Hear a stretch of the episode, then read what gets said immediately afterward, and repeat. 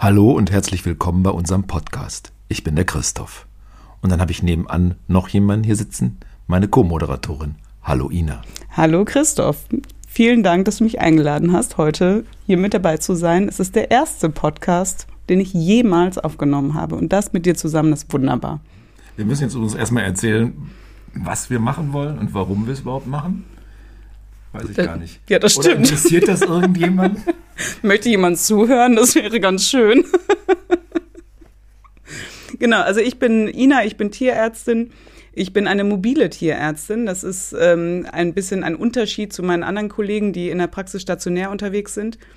Ähm, ich habe einen 5,5 Tonner, also so ein LKW, in dem alles verbaut ist, was man auch in der normalen Tierarztpraxis findet.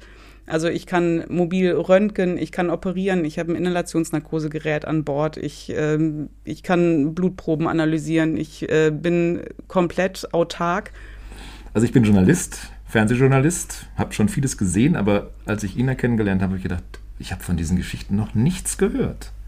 Ich interessiere mich nicht für Hamster, aber wenn man dann Ina zuhört, was sie über Hamster erzählt, wow.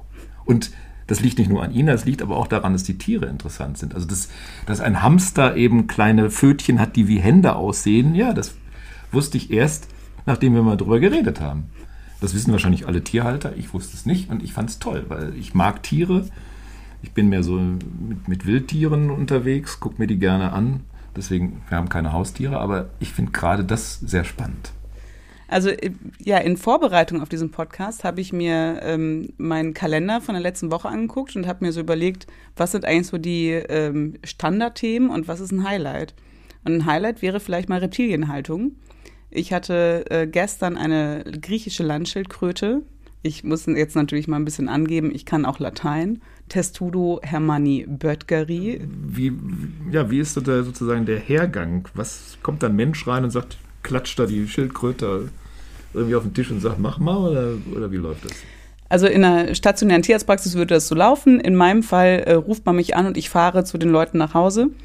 In dem Fall bin ich also hingefahren, so wie es eben mein Job ist was sehr schön ist bei Reptilienhaltung, um sich auch die Haltung anzugucken, weil fast alles ist ein Haltungsfehler bei Reptilien. Es ist keine Krankheit, die aus sich selbst resultiert, sondern es ist ein Haltungsfehler. Aber was hatte das arme Tier jetzt? Ja, das arme Tier ist wahrscheinlich einfach nur sehr, sehr alt. Also das arme Tier war bereits 85 Jahre alt, als es mir vorgestellt wurde. Ich dachte, bei einer Schildkröte wäre das jung. Nee, Schildkröten, also das ist eine griechische Landschildkröte und die werden ja, so alt wie Menschen werden. Also entsprechend eine 85-Jährige ist halt auch ein 85-jähriger Mensch. Oh. Ist wirklich vergleichbar und entsprechend es ist möglich, dass die einfach im Sterbeprozess ist. Auch das ist etwas, was bei Reptilien einfach viel länger dauert als bei Menschen. Also die frisst jetzt halt schon seit zwei Monaten nichts mehr. Und hält ähm, durch trotzdem. Ja, ja, sie hält durch. Und, ist, das, ist das ähm, dann so für die quälend? Ja, Qual ist ja ein weit gefasster Begriff. Also das machen wir dann vielleicht in einem anderen Thema nochmal. Aber ähm, also in dem Fall, was ich jetzt erstmal gemacht habe, ist, ich habe ihr Blut abgenommen, ich habe ihr eine Infusion gegeben, ich habe ihr Schmerzmittel gegeben und ähm, ich warte tatsächlich noch auf das Blutergebnis. Ich habe es noch nicht da. Und dann werden wir halt schauen, ob wir irgendwas daran tun können, ob sie einfach nur irgendeine Form von Infekt hat oder ob, ob sie irgendwas anderes hat, wobei man ihr helfen kann. Insgesamt äh, war die gute Schildkröte, die übrigens ein männliches Tier war, war ähm, insgesamt sehr mager inzwischen, aber sonst gut gewachsen. Wie sieht eine magere Schildkröte aus? Ach so, ja, ähm, eine magere Schildkröte. Man, man erkennt das äh, an den, also eine Schildkröte hat ja einen ähm, Unter- und einen Oberpanzer, also auf Schlau mal wieder Carapax und Plastron. und dazwischen gucken die Arme und Beine raus und der, und der Hals. Und zwischen Arm und Hals und zwischen Schwanz und Hinterbein sieht man ein bisschen Schildkrötenrumpf. Und dieser Schildkrötenrumpf. Wenn man ihn fast gar nicht sieht, ja, dann ist sie abgemagert oder was? Genau, genau. Und wenn das alles so einfällt und. Äh, also wenn man durchgucken kann. ja, so, ja, durchgucken. Es wird, es wird nicht plötzlich durchsichtig, aber es, äh, es fällt ich meine, einfach ja, durch ein. den Panzer von hinten ja. Ja. Hey, du siehst, ich habe keine Ahnung von Tieren. Ja. Ja, aber also an der Stelle ähm, sieht man, und da sieht man auch, wenn Tiere verfettet sind, was leider viel häufiger ist als die Abmagerung, ne? also davon mal abgesehen. Genau, und ähm, das sind eben auch die, die Möglichkeiten, was man mit einer Schildkröte machen kann. Also man kann die röntgen, man kann ja noch einen Ultraschall machen, aber zum Beispiel ein Stethoskop dran setzen kann man nicht. Man kann nur sein Ohr benutzen, um zu hören, wie die Atmung ist. Man kann die Augen benutzen, man kann ein bisschen die Finger benutzen, aber da hört es dann schon fast ein bisschen auf. Und äh, ja. Wenn es dann in Richtung OP geht, braucht man eine Säge. Naja, und ich als guter Tierarzt würde jetzt sagen, macht man eine Infusion. Ne? Als meine Oma immer im Krankenhaus war, als sie wiederkam, da war die immer fit und dann hieß es, naja, Infusion gelegt. Hat sie wieder ein paar Nährstoffe gekriegt. Macht man wahrscheinlich beim Tier auch, oder? Richtig, und genau das habe ich bei Schildkröte auch gemacht. Die hat eine Infusion bekommen und ich habe ihr ein Schmerzmittel gegeben, um jetzt erstmal zu überbrücken, was, was los ist und zu schauen, vielleicht hat sie ja Schmerzen, das wollen wir ja nicht. So eine alte Oma, die will man nicht nicht leiden lassen, auch wenn es ein alter Opa ist. Aber das ist übrigens auch was, äh, Geschlechtsbestimmung bei der Schildkröte ist ein bisschen schwierig. Also das sieht man erst so mit vier bis sechs Jahren, also Lebensalter der Schildkröte. Und äh, so haben wir das sehr häufig, dass äh, männliche Tiere für weibliche gehalten werden. Und so war dieses hier auch eine Lotti, obwohl es eigentlich ein Lukas sein müsste oder ein irgendwie anders gearteter Jungenname. Du hast eben schon vom Sterbeprozess geredet. Das hört sich so an wie bei einem Menschen, ist wahrscheinlich auch so. Wie ist denn so ein Sterbeprozess von einem Tier? Muss man den abkürzen? Sagt man, man lässt jetzt der Schildkröte die Zeit? Ja gut, das ist äh, eine schwer philosophische Frage. Beim Tier dürfen wir abkürzen. Ähm, ich finde trotzdem es ganz schwierig, weil man muss ja nicht bei jedem Tier abkürzen. Und ähm, genau da ist dann ja die Frage nach dem Leitfaktor. Und Leid ist ja beim Tier genauso wie beim Menschen auch ein sehr individuelles Thema. Da hat das Tier sicherlich einen großen Faktor Mensch dabei. Was kann der Halter aushalten? Ähm, Leidet denn diese Schildkröte jetzt? Tja, weiß ich nicht. Gesagt hat sie es mir nicht. Das, ja, wie gesagt, es ist, ein, es ist schwierig. Also, Was ist denn da die Beziehung zwischen Schildkröte und Halterin? Wie lange hat die die schon? Ähm, die hat die tatsächlich schon äh, seit über 60 Jahren. Also die hat die als äh, kleines Mädchen bekommen und also die Schildkröte ist geschätzt auf 85. Ähm, damals war die Schildkröte schon fast ausgewachsen. Und ähm, also Schildkröten wachsen ihr Leben lang, aber also irgendwann sieht man es natürlich nicht mehr. Eine griechische Landschildkröte kriegt so eine Panzerlänge von vielleicht 20 Zentimetern. Ähm, sie hat die schon sehr, sehr lange, hat sie auch bislang immer gut gehalten. Also das sieht man auch dem Tier an. Also ist bei Schildkröten sehr klar. Wenn die verwachsen sind, dann sind sie halt nicht gut gehalten worden. Diese war sehr schön gewachsen. Und ähm, ja, die. Aber dann ist das ja auch ein Abschieds... Die liebt die schon. Ja, die liebt die schon. Ja. Und das ist für sie wahrscheinlich auch schwer zu sagen, ich muss jetzt loslassen, eventuell. Ja, obwohl das trotzdem bei Tieren immer noch mal ein anderes Thema ist als bei Menschen, glaube ich. Also wenn ähm, also ich hatte jetzt neulich das Thema Einschläferung bei einer Katzenhalterin. Und ähm, also der Katze ging es wirklich sehr, sehr schlecht und es war auch in, also war völlig in Ordnung und war auch gut fürs Tier, dass wir es eingeschläfert haben. Und ähm, die Frau sagte, vor zwei Monaten ist ihre Mutter gestorben und das war für sie nicht so schwer, was jetzt nicht ins falschen Hals kommen soll. Dass ihre Mutter gestorben ist, war sicherlich ein, ein schwerwiegender Verlust, aber ähm, der Mensch stirbt von alleine und wird nicht gestorben. Und der aktive Teil zu sein, man fühlt sich halt wie ein Henker. Und äh, dass man entschieden hat, ich werde jetzt dieses Tier umbringen, das ist ein ganz großer, emotional belastender Anteil. Und auch der, also auch wenn, wenn ich der ausführende Part bin, aber. Also die Leute die machen sich ein schlechtes Gewissen, oder was? Ja, ja, ich meine, die Besitzer rufen mich an und sagen, kommen Sie bitte und schläfern Sie mein Tier ein. Und äh, das ist ein aktiver Anteil an dem ganzen Prozess obwohl man weiß, das Tier hätte jetzt halt noch x Tage gelebt. Aber nicht gut. Ich meine, die machen das ja nicht aus einer bösen Absicht oder aus einem bösen Willen, sondern weil sie dem Tier das Beste wollen, weil sie es ganz doll lieb haben. Aber die, ähm, diese aktive Rolle einzunehmen, ist sehr, sehr, sehr, sehr schwer. Und das ist entsprechend auch ein Ding, warum die Leute diesen Sterbeprozess und dieses Einschläfern an sich bis zum Ende ihrer Tage im Gedächtnis haben. Das ist so wie, ähm, wie der Hochzeitstag oder so. Man kann sich daran erinnern. Aber die Als, echte Bürde hast ja du eigentlich. Du musst es machen. Du bist der Henker. Ja, das stimmt. Ich, äh, ich bin die, die ausführt, aber auch wiederum auf Verlangen. Also, das ist ja auch wieder, ja, ist wirklich ein schwieriges Thema. Also, äh, ich bin auch beim Thema Sterbehilfe beim Menschen nicht ganz pro eingestellt. Das, ähm, es ist ein schwieriges Thema, einfach weil man, weil man eben etwas beendet, was noch nicht ganz zu Ende ist. Da ist natürlich schon die Sache, gut, muss man immer alles zu Ende führen? Ähm, man muss nicht immer alles zu Ende führen. Es ist auch schön, wenn man es laufen lassen kann und es äh, hört irgendwann von alleine auf. Aber ähm, ich meine, man tut es nicht aus bösen Willen oder weil man ein Mörder ist oder so, sondern man tut es aus Barmherzigkeit. Und ähm, weil man der festen Überzeugung ist, alles, was jetzt noch kommt, ist schlechter als das, was vorher war. Ja, wie viel ist ein Tag Leben wert? Ich kann es dir nicht verraten. Jetzt habe ich einen kleinen Kloß im Hals, ehrlich gesagt, und weiß auch nicht, wie wir jetzt hier aufhören sollen. Ja. Das ist, hast du toll erklärt und ähm, ist ein Thema, wo man lange drüber nachdenken kann. Ja, es ist philosophisch. Ich habe leider auch nicht die endgültige Lösung dafür. Ich kann eigentlich jedem Tierhalter nur sagen, jeder wird es merken, wenn es soweit ist. Also es gibt nicht, also ich werde ganz oft gefragt, ist es zu früh? Und ähm, zu früh ist es dann, wenn ich ankomme und alle sind völlig aufgelöst und heulen und schreien und alles ist ganz schrecklich. Dann ist es bestimmt zu früh, weil äh, dann, sind, dann ist man sich nicht sicher und man, man ist nicht gefestigt in seinem, in dem Glauben, dass das die richtige Entscheidung ist. Und dann ist es auch einfach noch nicht in Ordnung. Aber man wird es dem Tier anmerken. Die gucken ganz anders als sonst. Das, das ist einfach so. Wie, die, wie, die gucken ganz anders als sonst. Die Tiere gucken. Die, die Tiere gucken ganz anders als sonst. Die, ähm, die gucken einen nicht an, sondern gucken durch einen hindurch. Also das, ähm, also wenn, wenn ein Tier mit dem Leben abgeschlossen hat, dann, ähm, dann guckt dich das nicht mehr mit der ganzen Wahrnehmung an, sondern es schaut zwar vielleicht noch in deine Richtung, aber du hast den Eindruck, es guckt durch dich hindurch. Und das, äh, das ist schon ein ganz klarer Blick. Der ist schon nicht mehr halb auf dieser Welt.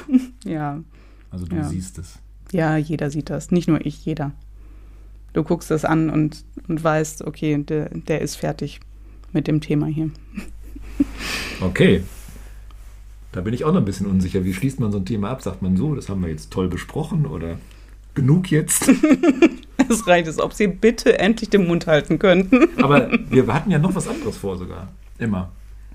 Was wir uns alles vornehmen in diesem Podcast, ganz schön viel. Wir wollten immer noch so ein Lifehack, heißt das ja bei der Jugend. Mhm. Da muss ich als alter Mann ja. Für mich hieß das ein früher Verbrauchertipp. also Lifehack fürs Tier, finde ich. Also, okay. Also irgendein, weiß ich nicht. Also vielleicht hast du irgendeine Sache, die die Leute, so einen kleinen Trick, wie man gespenstige Tiere zum Beispiel, wenn ich mein Tier mal waschen muss, wie schaffst du, dass die ruhig bleiben? Genau. Also ähm, grundsätzlich ist zu sagen, ein Tier zu waschen ist eine gute Idee, wenn da irgendwas dran ist, was nicht an das, an das Tier gehört. Man darf Tiere waschen. Mit Wasser und Seife. Völlig in Ordnung. Man braucht auch keine speziellen Produkte. Einfach irgendetwas nehmen, was schäumt und äh, lauwarmes Wasser, alles prima. Und äh, dann ist eigentlich die grundsätzliche Ansage, bleiben Sie ruhig und machen Sie es einfach. Total simpel. Mit einer tiefen Grundentspannung da reingehen, auch wenn man weiß, der regt sich gleich fürchterlich auf. Der regt sich nur auf, weil Sie aufgeregt sind. Wir machen, dass das Tier aufgeregt ist. Wir bleiben locker, der bleibt auch locker. Ganz einfach. Machen. Boah, jetzt bin ich aber sprachlos sogar. Ich glaube das zwar nicht. Doch, ist ganz ja, simpel. Du hast ja die Erfahrung, was weiß ich, wie viele Berufsjahre, dass du da locker bleiben kannst. Ich bin da schon direkt angespannt.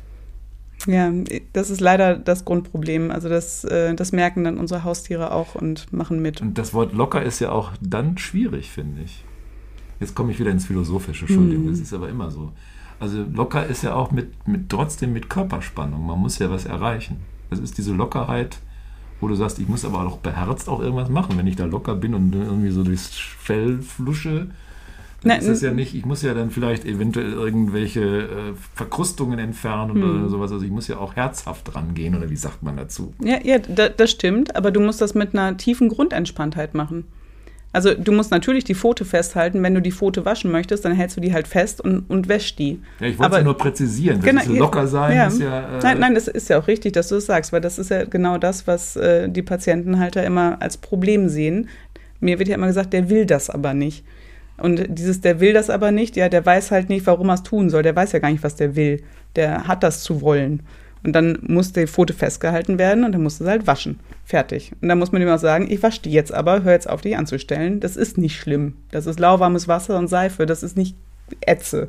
Man, die, die Grundeinstellung muss sein, ich bleibe entspannt und natürlich müssen die Handgriffe sitzen und man muss es einfach tun. Und dann bleiben die Tiere auch ruhig und lassen es über sich ergehen. Wow. Danke. So machen wir das. und schaffen es nicht. ja, und dann komme ich und äh, mache das dann für euch. Gut.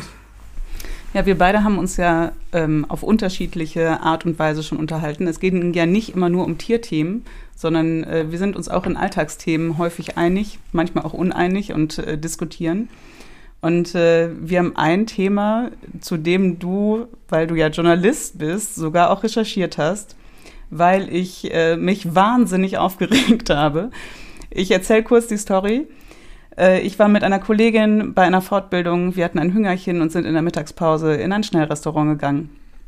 Am Nebentisch saß eine Familie mit zwei Kindern und die Kinder wurden abgestellt mit dem Smartphone bzw. Tablet und äh, völlig passiv und zombie-mäßig wurden die Pommes reingeschoben. Und ich finde es ganz, ganz schrecklich auf unterschiedliche Art und Weise. Äh, wir haben uns da schon ähm, ausführlich zu geäußert, also untereinander. Und du bist aber in deiner journalistischen ähm, peniblen Art hast du dich nicht mit, äh, ich finde, aber äh, zur Ruhe se setzen können, sondern hast recherchiert.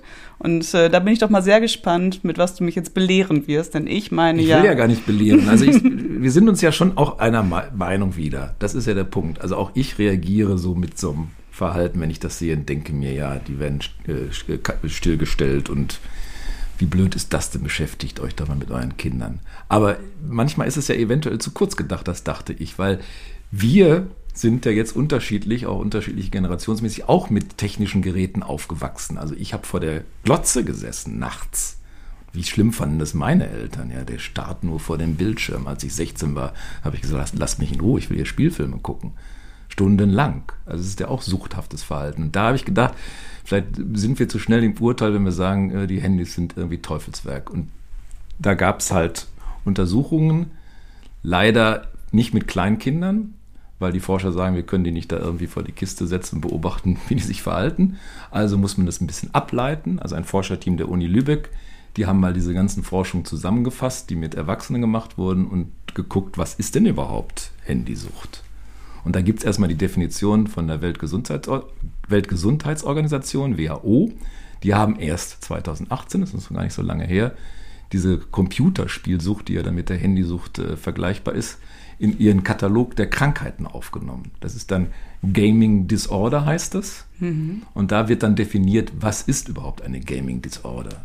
Untersucht wurde das dann eben in Studien zum Thema Pornografiekonsum oder halt Sex Sales. Sex Sales, ja, oder Internet-Shopping-Sucht, weiß ich nicht, kannst du vielleicht was zu erzählen? Das tausendste Paar Schuhe oder irgendwie sowas. Also da gibt es halt fundierte Studien, die sagen, okay, das ist jetzt suchthaftes Verhalten, weil man das so oft macht. Und da lese ich jetzt mal die Definition vor, weil da gibt es drei Punkte zu. Jetzt muss ich das hier mal kurz finden.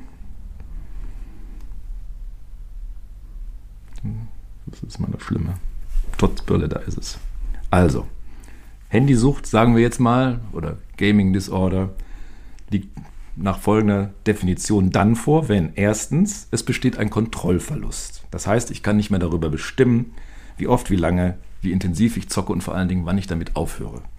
Das zweite ist, das Ganze drängt sich derart in den Vordergrund, dass nichts anderes mehr geht. Also die Familie, die Freunde werden vernachlässigt. Man sitzt nur noch in, vor der Kiste, halt wenn man jetzt Computer spielt in dem Fall startet man nur noch auf sein Handy-Display. Ich meine, das sieht man ja oft, dass die Leute eigentlich immer gucken. Ich meine, du guckst auch verschämt manchmal auf dein Handy. Weil ich arbeite.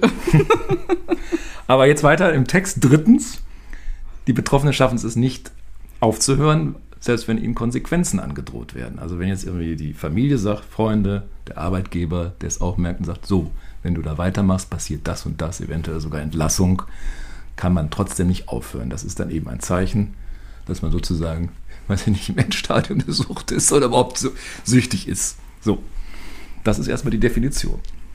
Ja, und dann, ja gut, dann sind wir, ähm, dann sind wir vielleicht, also dann komme ich dir mal entgegen. Naja, Dann würde ich sagen, sind wir bei den Kleinkindern noch nicht im Suchtstadium, weil die, Ja, warte mal, die du kannst ja, genau umgekehrt sagen, wir sind bei den Kleinkindern. Moment, das stimmt doch. Ja, das stimmt. Der kleine Leon sitzt da und spielt und spielt. Und wenn man ihn nicht daran hindern würde, würde er weiterspielen. Genau. Das ist doch Kontrollverlust. Also ist er eigentlich süchtig. Ja, gut. Ja. ich sag mal ja.